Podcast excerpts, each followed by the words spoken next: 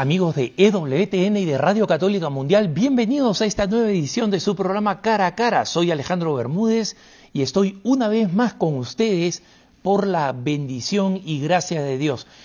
Y estoy aquí en los estudios de la ciudad de Denver, Colorado, en nuestras oficinas, como siempre, protegidos de la pandemia, utilizando la respectiva distancia social, las máscaras cuando es necesario, por supuesto no aquí en el estudio donde estoy solo y nadie se puede contagiar, y siempre con la esperanza de que podamos tener este programa como Dios quiere, cara a cara efectivamente. ¿no? Pero mientras tanto, no queremos dejar de servir a nuestros queridos amigos y hermanos que nos siguen a través de EWTN y de Radio Católica Mundial. Hoy día tenemos un programa más de preguntas y respuestas, es decir, donde a través de las preguntas que hemos recibido de ustedes enviadas a nuestro correo electrónico cara a cara arroba ewtn.com, cara a cara arroba ewtn.com, queremos tratar de responder a eh, dudas o preocupaciones que ustedes tienen y que en algunas cosas son también simplemente preguntas curiosas, pero que nos ayudan a conocer un poquito más de nuestra fe. Así que vamos adelante con las preguntas. La primera pregunta que me hacen es una pregunta con mucho contenido que dice, los obispos son sucesores de los apóstoles. ¿No es incorrecto que un laico como usted los critique? La pregunta se refiere a que en varias ocasiones, o, ya sea en cara a cara o en los comentarios que hago a través de EWTN Noticias, del noticiero de EWTN en español, he mencionado algunas conductas que son cuestionables de parte de los obispos. entonces, les explico qué cosa es y cuándo corresponde criticar o no criticar a un obispo. El obispo es efectivamente el sucesor de los apóstoles. Él eh, representa a la suprema autoridad en un territorio eclesiástico, una arquidiócesis, una diócesis, una prelatura, un vicariato apostólico, cual sea el territorio pastoral. Y en consecuencia se le debe todo respeto y autoridad, porque además ha sido nombrado sucesor de los apóstoles por el sucesor de Pedro, por el Papa. Sin embargo, nosotros no tenemos que caer en el clericalismo, esa creencia de que el sacerdote o el obispo son perfectos y no se los puede criticar, porque eso primero no es verdad, segundo, no es teología católica, y tercero, no le hace bien ni a los sacerdotes, ni a los obispos, ni al Papa. Entonces, aquí hay que tener eh, conciencia muy clara de cuándo es legítimo presentar una crítica o presentar una corrección fraterna a un, a un obispo y cuándo no hacerlo. No corresponde criticar a un obispo cuando un obispo está tomando una decisión que simplemente a mí no me gusta, pero que el obispo tiene toda la autoridad para hacerlo. Por ejemplo, usualmente, cuando la gente se enoja con los obispos, cuando el obispo transfiere a un sacerdote, como corresponde y como está en el Código de Derecho Canónico, es decir, es una responsabilidad del obispo, transfiere a un sacerdote de una parroquia a otra. Y este es un buen sacerdote, la gente se ha encariñado con él y eh, la gente protesta y critica al obispo. Pero hay funciones en las que el obispo literalmente deja de cumplir con su responsabilidad, o sea, hay una traición a su ministerio. Y hay múltiples ocasiones, hermanos. Por ejemplo, un obispo, como todos los casos recientes que nosotros hemos visto desde que el escándalo de los abusos sexuales estalló en Estados Unidos el 2006, o sea, ya llevamos años viendo esto, y todavía tenemos obispos que han seguido actuando como actuaron aquellos obispos que nos pusieron en este escándalo que es terrible para la iglesia. No solamente extremadamente costoso, sino porque los obispos no tomaron la responsabilidad que les correspondía. Entonces, cuando yo he criticado a, los obispos, los he criticado por razones de esta naturaleza. Y no pretendo ser perfecto, hermanos, no pretendo haber tenido siempre la razón en todas las ocasiones en que he podido criticar a un obispo. Pero les digo lo siguiente, no lo hago eh, eh, sencillamente, no lo hago sin primero discernir claramente si esta es la ocasión. Y eh, digo, la ocasión pertinente, la ocasión correcta para hacerlo. Pero hay casos, hermanos, en los que es deber del laico llamarle la atención a un obispo. Ahora, dejemos en claro una cosa. Tiene que ser por una razón absolutamente válida y tiene que ser de una forma completamente respetuosa y tiene que ser de una forma completamente caritativa.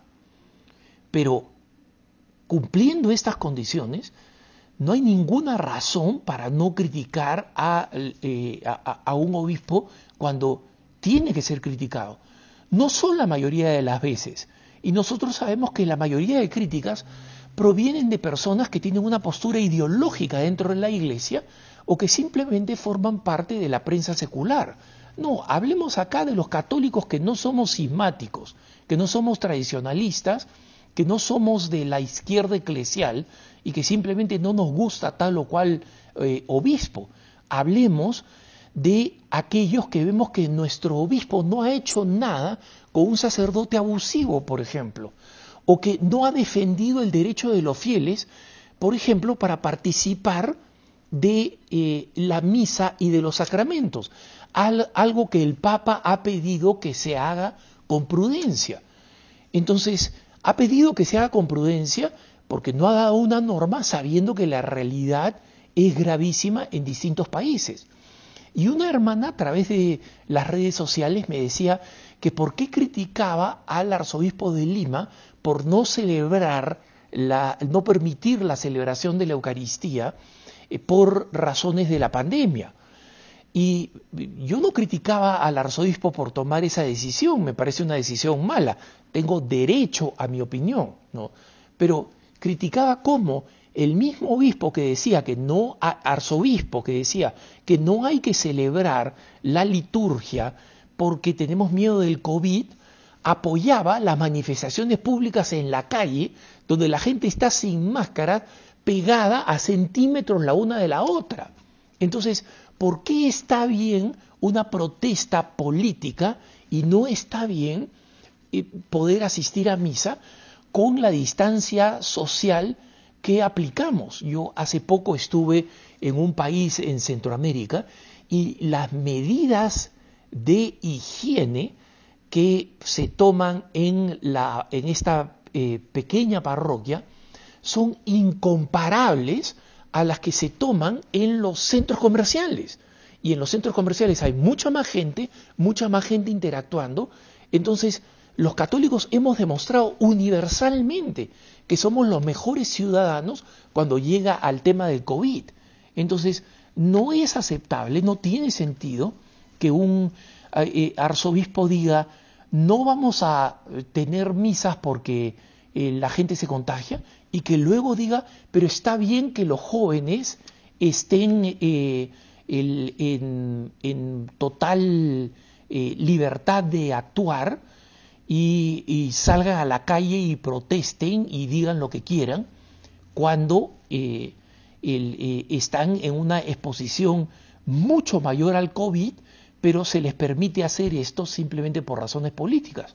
No hay conexión entre una cosa y la otra.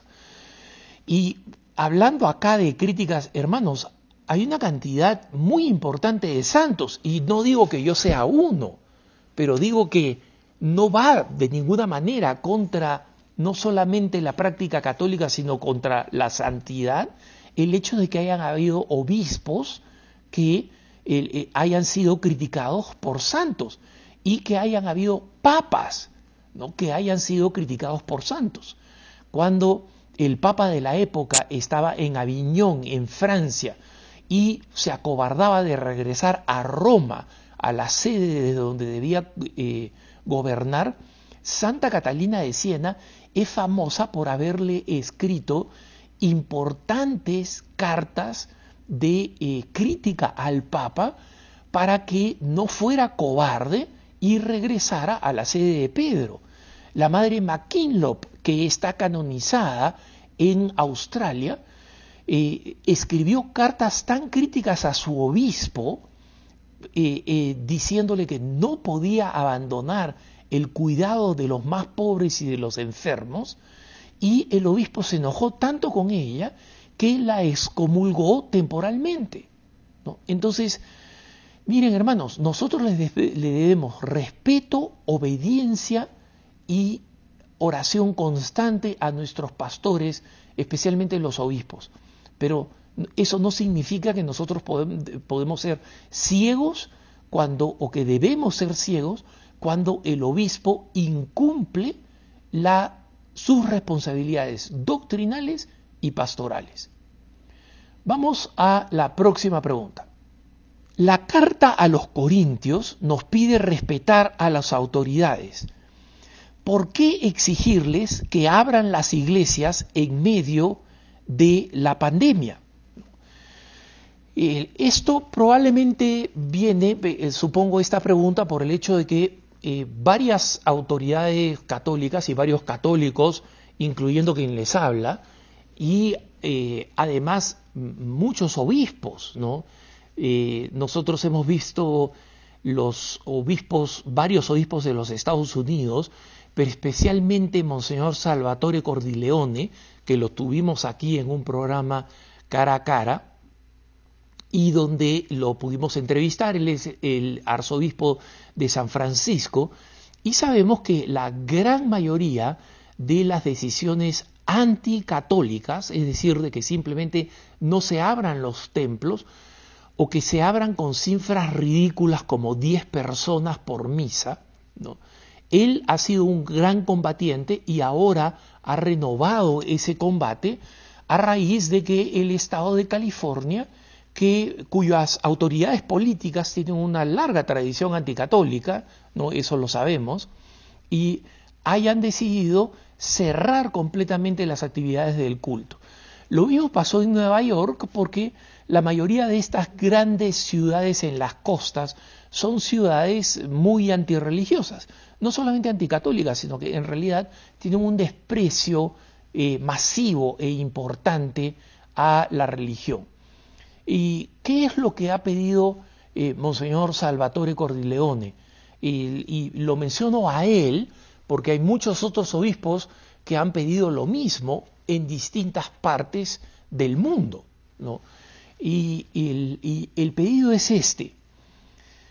Nosotros estamos dispuestos a aceptar a la autoridad, 2 eh, Corintios 13, como menciona este hermano, efectivamente, es, eh, eh, es uno que nos pide respetar y orar por las autoridades porque están en esa posición de autoridad porque Dios de alguna manera los ha puesto ahí.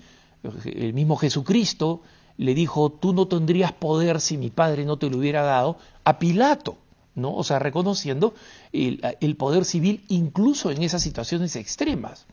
Pero el, eh, Jesucristo no hace lo que le dice Pilato cuando lo que le pide va en contra de la voluntad de Dios. Entonces, ¿qué dice Monseñor Salvatore Cordileone? Dice, mira, los, los centros comerciales están abiertos completamente. Los grandes centros comerciales están abiertos de par en par. Están repletos de gente ¿no? Y este, no hay límite del número de gente que pueda entrar. Hay, por supuesto, la política de utilizar máscaras, ¿no? Y en muchos estados y en muchas tiendas, por ejemplo, en las tiendas 711, 7-Eleven en Estados Unidos, que son unas tiendas que abren las 24 horas y son muy famosas, eh, son como unos supermercados pequeñitos, digamos, ¿no? Donde la gente normalmente en las, en las madrugadas compra cosas que necesita, ¿no? Eh, resulta que tienen también esta política de que se tiene que usar máscara para poder entrar al, al, establecimiento. Pero curiosamente, la política corporativa, o sea, eh, los directivos de, de 7-Eleven en, en todos los Estados Unidos, han dado la norma que llaman de no confrontación. ¿Y eso qué cosa significa?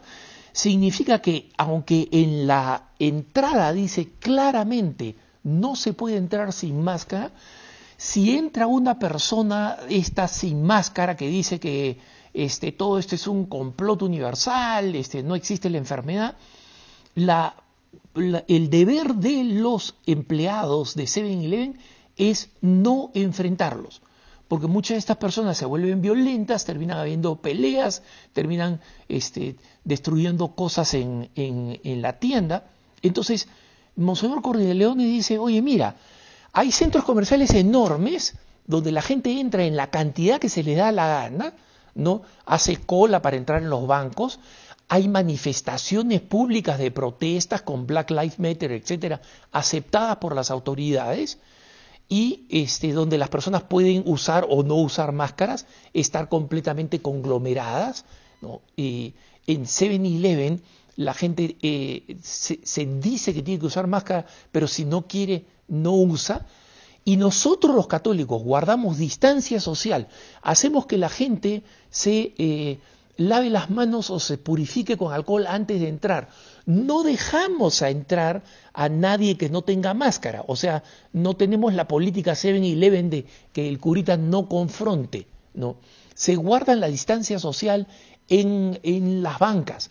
En la última parroquia donde estuve, en América Central, el sacerdote se acercó con máscara a la gente con máscara para darle la comunión. ¿Para qué? Para que no hubiera fila de comunión donde se pudiera romper la distancia de dos metros. O sea, miren ustedes las, las, las eh, medidas que nosotros tomamos y tengamos en consideración que a pesar de eso, en la gran mayoría del mundo católico, los obispos han dado el indulto al, eh, al precepto dominical. Es decir, si una persona no puede ir o tiene temor de ir por razones de salud, eh, o simplemente porque han cerrado las iglesias en su región, no está pecando si no eh, cumple con el precepto dominical.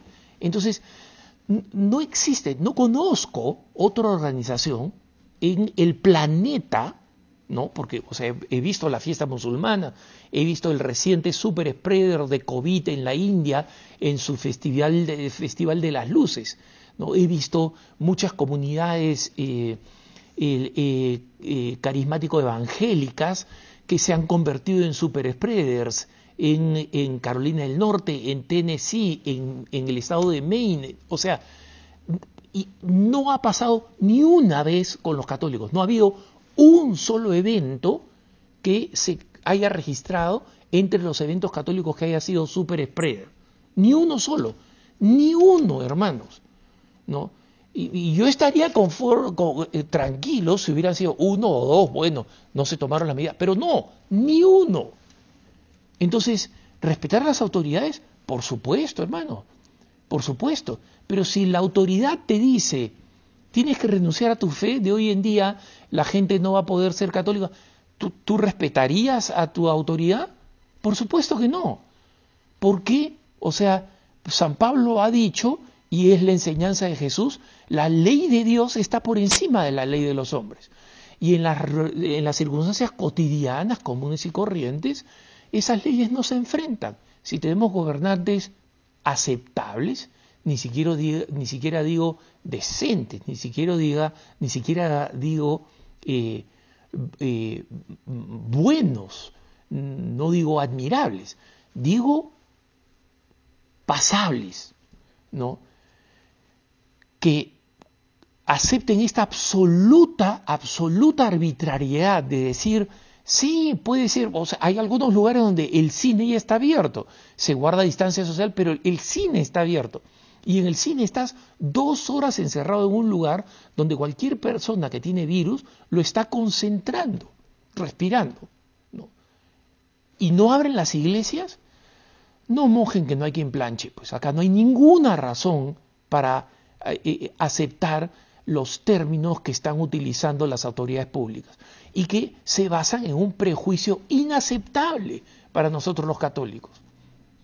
Y ese prejuicio es la creencia de que las misas no son esenciales. Entonces dicen, mira, evitemos todos los negocios no esenciales. Entonces, este, la gente no puede ir a los salones de uña, no, este, hay que cerrar los restaurantes o solamente pueden servir afuera o para llevar, ¿no? Y que y la Santa Misa, la Eucaristía, está puesta en el mismo nivel que irse a hacer las uñas o la permanente en el pelo, no pues. O sea, acá no hay ninguna razón para respetar a las, eh, a las autoridades públicas. Vamos a pasar a la siguiente pregunta. Esta pregunta la leo como me llegó, pero eh, digamos contiene una imprecisión que voy a corregir al momento de responderla. Dice, hay personas que rezan por el Santo Padre, pero a la vez pueden ser bastante críticas de su pontificado.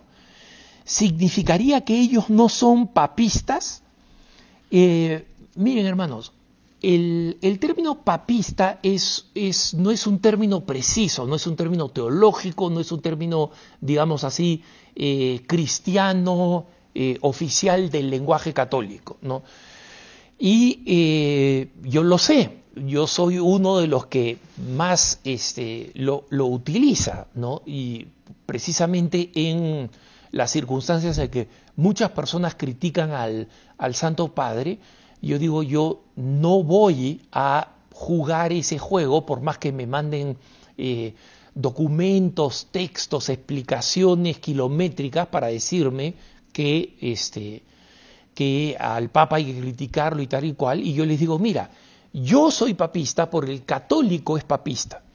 Y acá papista este, lo uso en un, en, un sentido coloquial para implicar que nosotros defendemos al Papa y que el Papa es central, central para nuestra identidad católica, que nosotros no somos protestantes, que nosotros no somos autores de nuestra propia teología y que a lo largo de la historia efectivamente han habido papas tremendamente reprobables por su conducta moral, pero eso no ha cambiado el hecho de que han sido los sucesores de Pedro y el vicario de Cristo en la tierra, con todos sus defectos. Porque para nosotros lo que nos constituye en fieles a la única iglesia fundada por Jesucristo, la única iglesia fundada por Jesucristo, es precisamente la descendencia apostólica y específicamente la cabeza de Pedro. Entonces, yo no respeto al Papa, yo creo que el Papa es secundario, yo creo que me basta la Biblia y lo que dijeron otros papas anteriores porque su teología me gustaba, ¿no? Y porque me conviene hoy en día, porque creo en el magisterio antiguo, pero no respeto, no escucho, no entiendo la dignidad suprema de el Papa reinante, que es el que está vivo, que es la, la cabeza de la Iglesia, entonces no estoy viviendo mi catolicismo de forma correcta. No, es, esa es la verdad. Entonces, si es que hay gente que reza por el Papa, eh, habría que ver por qué cosa reza porque conozco a, más de un grupo tradicionalista que reza para que el Papa se muera, ¿no? Entonces, este, sí, rezan por el Papa, dice que rezan por el Papa, pero eh, no tienen ningún respeto y ninguna reverencia, y esa oración me da la impresión que se parece mucho a la oración de los fariseos. Pero para los que quieren seguir utilizando el término coloquial, los católicos somos papistas, papistas del Papa reinante y de todos los antecesores, pero papistas del Papa reinante. Y en ese término coloquial, yo soy papista, no podría no ser papista si es que me declarara católico. Vamos a la próxima pregunta. Eh, ¿Es correcto decir bendiciones cuando es solo Dios el que bendice? Esto se refiere a que hay personas que dicen muchas bendiciones, este, que Dios te bendiga, etcétera. Por supuesto que es correcto decir bendiciones, hermanos, porque decir bendiciones son dos cosas. Un deseo, ¿no? Eh, o sea, te deseo bendiciones. Y, y en segundo lugar, es una oración, porque justamente deseo bendiciones, estoy pidiéndole a Dios que esa persona sea bendita, que él, su familia, todos aquellos a, los cuales le digo muchas bendiciones, Dios te bendiga, son, son este, expresiones eh, de, respeto, de amor, de caridad cristiana. ¿no?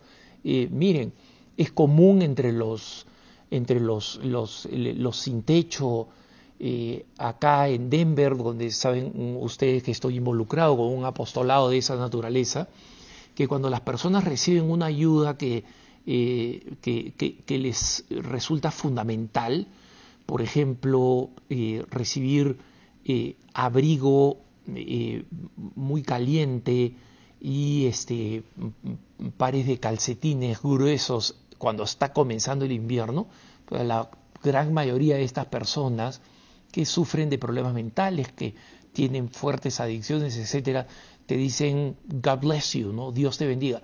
Y ustedes creen que la bendición del pobre, la bendición del, del que sufre, este, no es una bendición que escucha a Dios y que derrama sobre nosotros, por supuesto. Entonces, no hay que ser rígidos con el sentido de las palabras, hay que ser precisos. Como saben ustedes, a mí me gusta precisar el alcance de una palabra, pero una palabra tiene un sentido estricto y tiene un sentido lato, tiene un sentido extenso. Entonces, muy bien que te digan bendiciones y que tú digas bendiciones. Vamos a la próxima pregunta. ¿Está bien que en mi parroquia se haya abierto una clínica de iridología? Respuesta no, absolutamente no, es una aberración y es una tomadura de pelo, es una tontera. ¿Por qué? La iridología es una supuesta ciencia, entre comillas, o sea, no hay ningún científico serio. Por ahí, si buscan en internet, van a encontrar al doctor este, ornitorrinco tal, ¿no? El doctor este, periquito cual, que dicen que sí, la iridología. Pero la ciencia, vayan ustedes a una, a una facultad de medicina, vayan a un hospital famoso, ¿no? Y la iridología considera que en el iris, o sea, la pupila pues es, ese, ese agujerito negro que nosotros tenemos en el centro del ojo, ¿no es cierto? Toda la parte que la rodea, que es donde están los distintos colores, ¿no? O sea, ojos pardos, ojos, ojos negros, eh, ojos azules, ojos verdes, ojos distintos, etcétera. Bueno, se supone que cada sección de esa esfera, de ese círculo, perdón, ¿no? Este, corresponde a una parte del cuerpo y que las enfermedades pueden ser diagnosticadas a través de ver a eh, una de estas porciones. ¿no?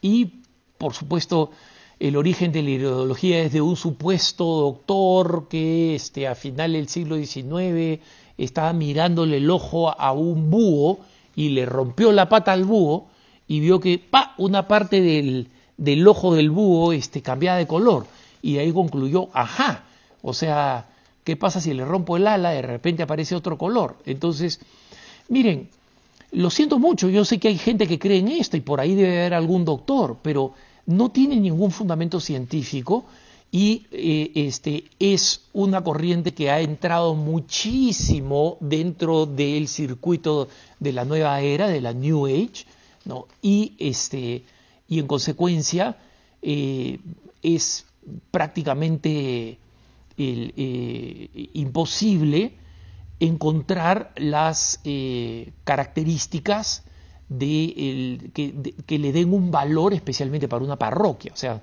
no veo cuál es el, el, valor para una parroquia para hacer algo que está conectado fundamentalmente con el New Age. ¿no? Vámonos ahora a un corte y volvemos muy pronto con su programa Cara a Cara. Soy Alejandro Bermúdez.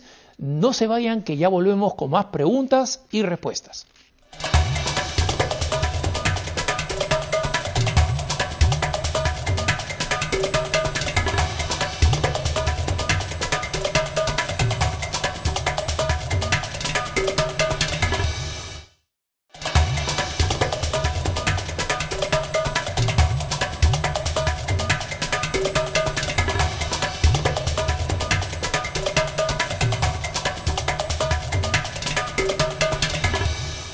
Estamos de vuelta en su programa Cara a Cara. Soy Alejandro Bermúdez y estamos respondiendo preguntas que ustedes nos han hecho llegar, ya sea a través de nuestro correo electrónico o a través de las redes sociales. Un amigo me hace una pregunta que es la siguiente, ¿no? Que es, un profesor de Biblia dice que los catequistas católicos podemos utilizar la traducción protestante Reina Valera porque él dice que no cambia mucho el significado y que su uso ha sido aprobado para fines ecuménicos.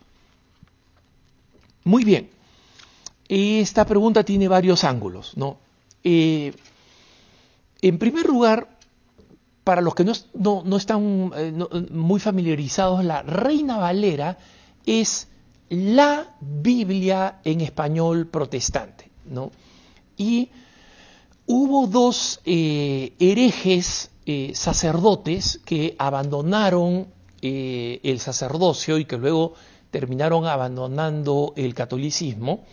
Y de ahí viene el nombre de esta Biblia, ¿no? El primero fue Casiodoro de Reina y luego Valera vino varios años después. Entonces, en realidad Casiodoro de Reina fue el que tradujo la Biblia este, protestante luterana al español y luego Valera la corrigió y esa es la Biblia que se ha utilizado tradicionalmente, es la gran Biblia este, tradicional de eh, los protestantes de habla española. ¿no? Y esta Biblia ha sido revisada, hay una nueva edición, que hubo una nueva edición en 1960, han habido nuevas revisiones, y como los católicos, los protestantes han tenido también distintas Biblias, pero eh, es, es, una Biblia protestante. Y, por supuesto, este, este eh, profesor de Biblia que le ha dicho que los catequistas pueden utilizar la Reina Valera eh, y que está siendo utilizada para para efectos ecuménicos, que ha sido aprobada para ser utilizada para efectos ecuménicos en la iglesia, prefiero pensar que, en realidad, le soy franco, no sé qué prefiero pensar, no, eh, porque iba a decir, prefiero pensar que es un ignorante a que es un mentiroso, pero si es un profesor de Biblia que sea tan ignorante ya me da miedo. No sé si preferiría que fuera un mentiroso, pero en todo caso, este, entre un eh, entre un, ignorante y un mentiroso es como si me dijeran, Alejandro, escoge, te rompo un brazo, te rompo una pierna. O sea, en fin, no sé qué cosa pensar, ¿no? Pero lo que les puedo decir es que, primero, la Reina Valera es una Biblia protestante, traducida con efectos, este, con efectos deliberados para desfigurar la doctrina católica.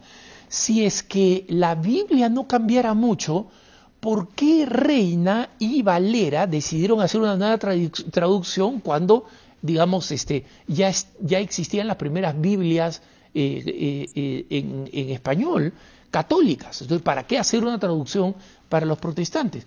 Porque obviamente cambian pasajes, modifican pasajes, escogen palabras, no voy a decir que inventan totalmente, pero por ejemplo, la manera como tratan los libros deuterocanónicos, no voy a entrar acá a, la, a esa este, complicación, pero es una Biblia que no es como la católica, que, por ejemplo, este, en, eh, en el pasaje de, de, Isaías, he aquí donde una virgen dará luz, ellos traducen doncella, porque no quieren que se utilice el término virgen, porque reafirman la teología católica de la virginidad de María, ¿no? En el Antiguo Testamento. Entonces, y de estas palabritas cambiadas, ¿no? O sea, eh, que no provino de sangre, sino y traducen que no provino de sangres eh, en Juan, o sea, hay muchas de esas modificaciones que son modificaciones deliberadas para eh, eh, disminuir, digamos, el fundamento bíblico de la verdad católica. Entonces, este, y, por otro lado, decirle a un catequista, miren hermanos, la Iglesia Católica en este momento tiene más Biblias de las que necesita, ¿no? En términos de traducciones. Y alguna, en más de una ocasión acá, yo he compartido que esas traducciones, que muchas de esas traducciones son traducciones infelices, ¿no? Algunas de las traducciones hechas para América Latina me parecen un esfuerzo muy valioso, muy, muy valioso, porque eh, hacen el lenguaje más sencillo y cuando he tenido la oportunidad de estar en, este, en poblaciones pequeñas, en comunidades hispanas chiquitas, eh, he visto el valor de que la traducción eh, bíblica sea una traducción accesible a la gente, ¿no? Pero muchas de esas traducciones, como por ejemplo la Biblia latinoamericana original, yo he sido muy crítico a ellas porque eh, cambian algunas cosas con el afán de que se entiendan, las cambian de una manera este, demasiado grotesca, y luego ilustran la Biblia con personajes pues como Martin Luther King, con el Dalai Lama, no tengo nada en contra de esos personajes, pero es la Biblia, la Biblia no habla de ellos, ¿no? Entonces no, veo cómo conectar esta, esta eh, las sagradas escrituras con personajes seculares por, por más admirables que sean. Pero todo esto es un pequeño excursus para decir que a los católicos no nos faltan Biblias. Entonces, ¿por qué un, este, un profesor de Biblia, eh, a menos que haya sido protestante, que haya sido un curso de Biblia protestante, eso tendría un poco más de sentido, ¿no? Porque el protestante haría pues su, su propaganda este, bíblica, ¿no? Y diría, no, no, los catequistas pueden utilizar la traducción Reina Valera. Oye, tiene 10 millones de traducciones, ¿no? Tienen la traducción de Straubinger, que yo sé que no es fácil de encontrar y que, pues, como saben ustedes, es mi favorita, la Biblia platense, ¿no? Pero tenemos unas buenas traducciones con eh, la Biblia de Jerusalén, especialmente eh, la traducción de, eh, la década de los setentas, no la última. tenemos la Nácar Colunga, y tenemos varias Biblias más, incluso aquellas traducidas para que sea un lenguaje eh, aceptable para, para, América y otra aceptable para los jóvenes. ¿no? Entonces, eh, ¿para qué utilizar la Reina Valera? ¿Por qué un profesor diría utilicen la Reina Valera? O sea, está pero eh, en el, en el penúltimo lugar, porque digo, debe haber alguna Biblia peor que esa todavía, ¿no? Pero debe estar en el penúltimo lugar de las Biblias que son para utilizar. Y este y que y el segundo argumento de que esta Biblia es una Biblia que ha sido aprobada para uso ecuménico es mentira.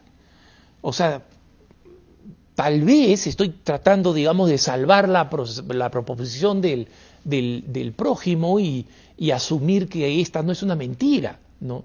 Pero eh, les puedo decir lo siguiente, una Biblia eh, que es, digamos, mm, fundamentalmente el emblema de los protestantes, jamás va a ser aprobada por usos ecuménicos, pues como la Biblia de Straubinger o la Biblia de Jerusalén no son aprobadas para usos ecuménicos.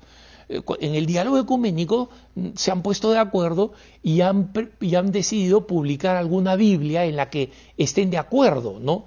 Este, es una Biblia, digamos, una Biblia donde se, eh, utilizó la mayoría de la traducción católica, pero donde no se pusieron, no se puso comentarios a pie de página, una Biblia de, muchos, de décadas, que se llama este, Dios habla hoy, ¿no? Esa Biblia fue una Biblia oficialmente aceptada, digamos, para el diálogo ecuménico, ¿no? Para que la utilizaran católicos y protestantes, Y, así que la Biblia Reina Valera es una Biblia protestante para el que le interesa un estudio eh, bíblico de los protestantes, es una Biblia que tiene que usar para, para todo lo demás, para el catecismo católico, mira, es como si te dijera que, este, que eh, utilizara pues, este, las aventuras de Simbad, ¿no? No, no, no, no hay ninguna razón catequética para utilizarlas. Él dice, ¿está bien para un católico participar en un retiro de la glándula pineal? Hermanos, no se sorprendan si se están rascando la cabeza ahora, ¿qué cosa es eso? ¿no? Bueno, eh, eh, primero expliquemos lo que es la glándula pineal. La, glándula pineal es una, una glándula que recibe este nombre pineal, porque es una pequeña glándula que tiene una forma de piña, dicen los doctores, yo no lo he visto. ¿eh? que tiene una forma de piña y de ahí viene el nombre pineal. Y que obviamente está pues en básicamente lo que podría llamarse el centro del cerebro, ahí insertado aquí en el, en el tope del cerebro. Esa, esa glándula tiene este, múltiples funciones, eh, eh, especialmente es una, eh, es una glándula que regula la, la liberación de, melatonina y que funciona eh, mucho en los contrastes de luz y oscuridad. No soy un médico, sé que hay varias funciones más que son un poco complejas, pregúntenle a un buen médico que ustedes conocen, ¿no? Y el problema es que esta glándula pineal fue un término que, este, fue, un, órgano, una glándula, digamos, que eh, obsesionó a Blas Pascal, ¿no? Eh, pero este, mucho más que a Blas Pascal, que como saben fue un editor católico, fue, eh, obsesionó muchísimo más a Renato Descartes, ¿no? el del racionalismo, el de creo, luego existo, ¿Por qué? Porque él tenía una teoría de que existían solamente dos realidades en el mundo que era imposible de conectar, y por eso el origen del racionalismo. ¿no? Él decía, la res cogitans, o sea, las cosas que son solamente pensables, que solamente están este, en el pensamiento, eh, eh, nuestro pensamiento, nuestra habilidad de pensar, nuestras habilidades espirituales, etc., y que luego existía la res extensa, es decir, todo lo que tiene volumen y tamaño, el mundo físico básicamente, nuestras manos, nuestro cuerpo. ¿no? Entonces, cuando a él le, preguntaron a Descartes, oye, pero ¿cómo, ¿cómo, o sea, el ser humano es una unidad, ¿cómo se une la parte espiritual con la parte física? Y Descartes, que en ese momento conocía pues la medicina incipiente, dijo, es la glándula pineal y él llegó a la conclusión de que esta glandulita era la que unía estos dos grandes conceptos filosóficos. Desde ahí poco a poco fue avanzando este, este, esta idea de la glándula pineal como una glándula ultra especial y particular, ¿no? Este, que eh, comenzó a ser llamada, ya acá se pueden oler pues de dónde viene el, el tema del retiro de glándula pineal, comenzó a ser llamada el tercer ojo. ¿Qué tal? ¿Qué tal nombre de la glándula pineal para que se vuelva, digamos así, este, perita en dulce, pues para el New Age, ¿no? Entonces, los retiros de la glándula pineal supuestamente son retiros para estimular la glándula pineal, para que esa glándula pineal nos dé un conocimiento más profundo de la realidad, ¿no? Entonces, vamos a conocer no por la revelación de Jesucristo, no por el estudio, no por, por los métodos absolutamente naturales ofrecidos por Dios y los sobrenaturales ofrecidos por Dios, sino que necesitamos estimular la glándula pineal.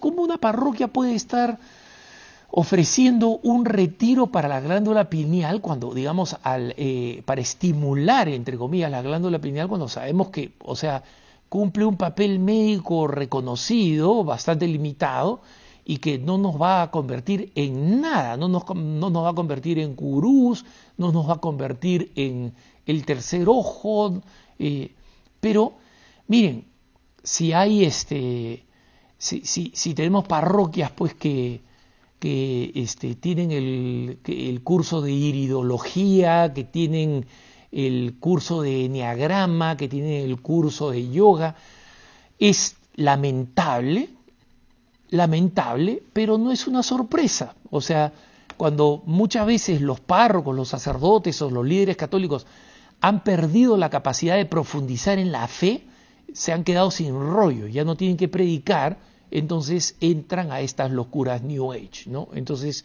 ¿está bien que tu parroquia lo organice? No. ¿Deberías ir? Absolutamente no. Estás gastando tu dinero, ¿no? Y te van a engañar. Y una pregunta que no me has hecho, pero que yo la hago y la respondo, deberías hacerle saber a tu obispo que este párroco está organizando un retiro de la glándula pineal? Sí, deberías hacerlo, ¿no? Hay muchos artistas que sus canciones influyen mucho. Quiero preguntar específicamente su opinión sobre la cantante Billie Eilish. Miren, como yo les he dicho, hermanos, no conozco mucho de música, no me gusta la música, no, no, tengo ninguna eh, experiencia particular, no soy una persona con inclinación artística y sé que eso es lamentable, sé cuánta, cuánto bien viene a través de la belleza, eso por lo menos sí lo sé. Pero eh, lo que les puedo decir es que eh, la influencia que tiene la música y las redes sociales ahora compiten ¿no? No diría solamente la música, pero eh, en muchos lugares donde yo voy a comprar, eh, por ejemplo, en, países de América Latina, ¿no? Voy a, un supermercado, lo que sea, y me encuentro con música eh, horrorosa, o sea, no sé si es este reggaetón, no sé si es bachata, no sé qué cosa es, ¿no?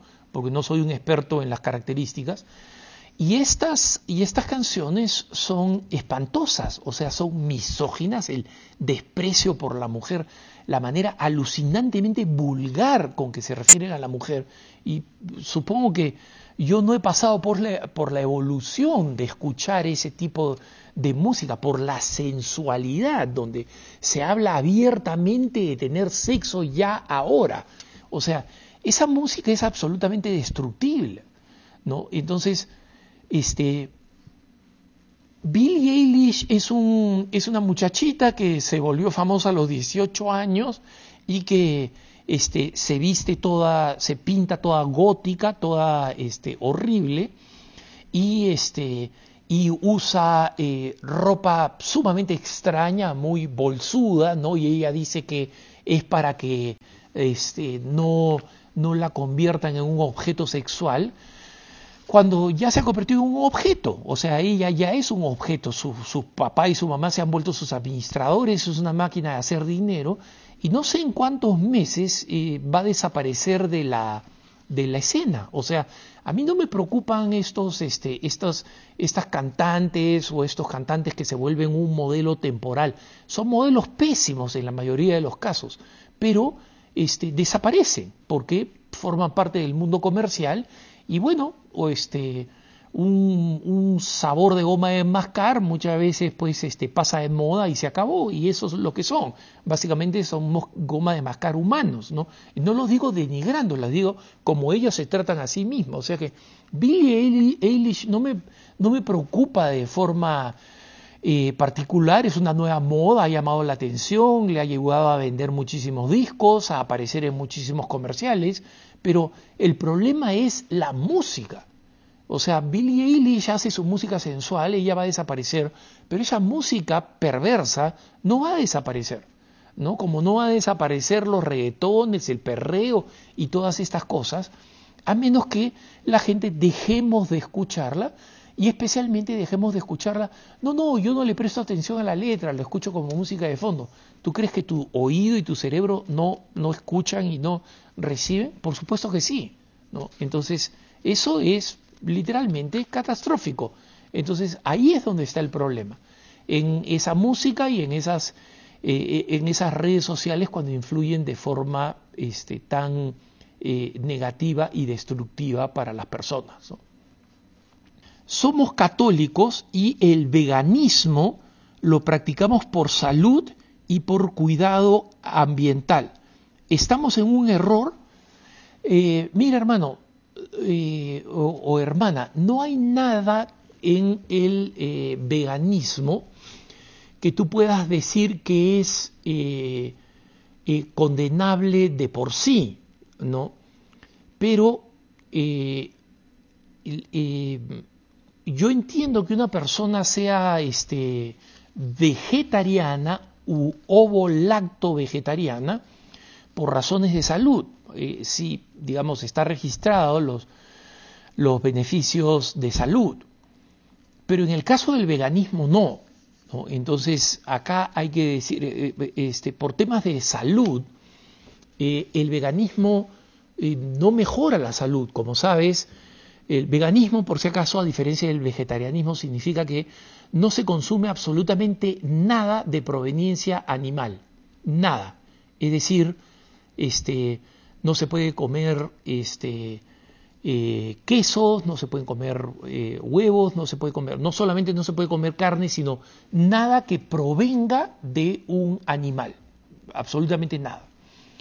Entonces, eh, el, el veganismo tiene un problema de salud que es el, el tema de que muchos, muchos nutrientes muy importantes, especialmente para el cerebro, para prevenir la, eh, eh, la demencia senil, por ejemplo, necesitan este, eh, grasa saturada. Y la grasa saturada solamente tiene origen animal, ¿no?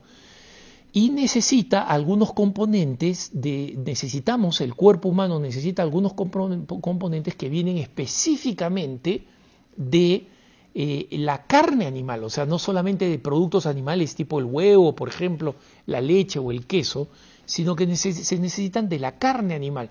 Esta carne puede ser pescado, ¿no? O sea, conozco muchos vegetarianos que comen solamente un poco de de, este, de pescado cada tanto para mantener, digamos, su nivel de proteína y este, eh, em, buena, ¿no? Como tú sabes, si eres un vegano eh, que ya tiene un tiempo practicando, eh, necesitas consumir muchos suplementos, ¿no? este, porque la alimentación vegana no, no completa este, este proceso ¿no? de, necesitar eh, suplementos. Entonces, no es bueno para la salud. Si leen los manuales veganos, te dicen que a un bebé, por ejemplo, no lo puedes este, tratar con una dieta vegana y que algunos dicen que la dieta vegana debería comenzar a los 12, otros dicen a los 14 años. Entonces, una dieta que no, eh, eh, que no alimenta al, a, un, a un ser humano, infante o niño, eh, es una dieta que dudosamente puede ser considerada, digamos, eh, eh, sana, ¿no? O sea, que no es un tema de salud. Y el otro es por un tema de cuidado ambiental.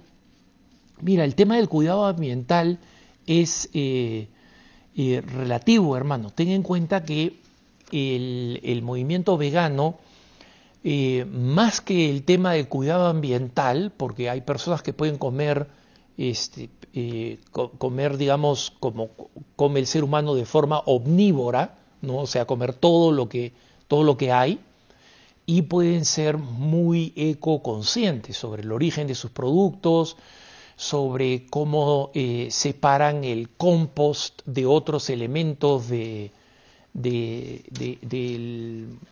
de, la basura, ¿no? y cómo se aseguran que lo reciclan. O sea, hay muchos de, estos, de, estas eh, formas alternativas de cuidar el, medio ambiente. El, movimiento vegetariano, por ejemplo, eh, o, o, lacto vegetariano es más, es más seguro en ese término. Ten en cuenta que el veganismo no surge por una razón de nutrición, surge por una razón ideológica, que es creer que todos los seres vivos tienen exactamente el mismo valor, que no es una verdad cristiana. Recuerda que los católicos sabemos que hemos sido nosotros creados a imagen y semejanza de Dios y la naturaleza, incluyendo los animales, puestas a nuestro servicio. No para que los abusemos, no para que los maltratemos, pero sí para nuestro servicio. ¿no? El veganismo considera que un pescado no debe ser pescado porque es un ser presiente, es una este, sienten being, como se dice en inglés, ¿no? y que en consecuencia merece el mismo respeto que un ser humano, y esa no es doctrina católica. Hasta acá llegamos con preguntas y respuestas. Muchas gracias por habernos acompañado. Sigan como siempre enviándonos sus preguntas eh, a EWT, a cara a cara, ewtn.com, cara a cara, ewtn.com y quédense como siempre en compañía con el mejor contenido católico. No dejen de rezar por mí, soy Alejandro Bermúdez, que Dios los bendiga y hasta la próxima.